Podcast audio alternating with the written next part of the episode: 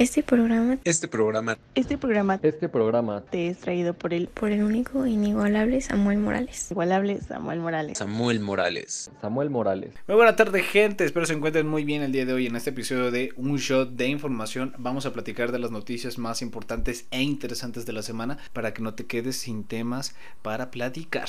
Aquí en el regreso del podcast empezaremos con la noticia de fans que gastaron su salario de un mes para ir a ver a Bad Bunny. Miles de personas estaban tratando de entrar, algunas escalaban la valla del estadio después de que sus boletos, muchos de ellos siendo válidos y comprados directamente en Ticketmaster, tanto fueran rechazados y considerados como falsos a causa de un mal funcionamiento de los escáneres. Mientras que la zona de las gradas del estadio estaba completamente llena, el área central del estado estaba semi vacía. Bad Bunny hasta el día de hoy no ha dado ni una respuesta sobre los problemas de los boletos en Ciudad de México, mientras que por otra parte Ticketmaster sigue con problemas. Fueron obligados a detener las ventas de la gira más reciente de Taylor Swift después de que la enorme demanda de boletos en preventa colapsó y las entradas fueron sobrevendidas en precios demasiado altos. Mientras toda esta situación se sigue suscitando, la Profeco se mantiene investigando el problema con Ticketmaster.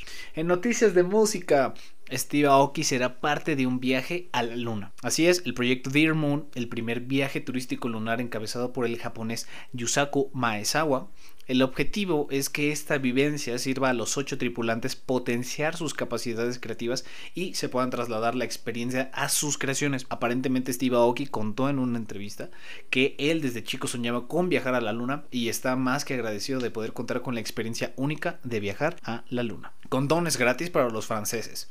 El presidente Macron anunció una medida preventiva para los jóvenes franceses, la cual iniciará a partir del 25 de enero de 2023, en la que todas las farmacias ofrecerán preservativos gratis para las edades de 18 a 25 años. El presidente busca promover una educación sexual de mayor calidad, ofreciendo los preservativos como bien lo mencionamos, y además hizo hincapié en que sus profesores se formaran mucho mejor en educación sexual. El gobierno también busca volver gratuitos todos los anticonceptivos de emergencia para todas las mujeres sin prescripción médica. Mr. Beast en Fortnite. El creador y empresario Mr. Beast ha llegado a Fortnite como un aspecto que se puede adquirir dentro del juego y con más sorpresas. Todos los jugadores que cumplan con ciertos requisitos podrán competir en un desafío de supervivencia y el jugador que cuente con el puntaje más alto al final del desafío será declarado el ganador, lo que significa que será acreedor a un premio de un millón de dólares. Pero bueno gente, muchas gracias por haber sintonizado el episodio de este programa y no olviden echarse su shot de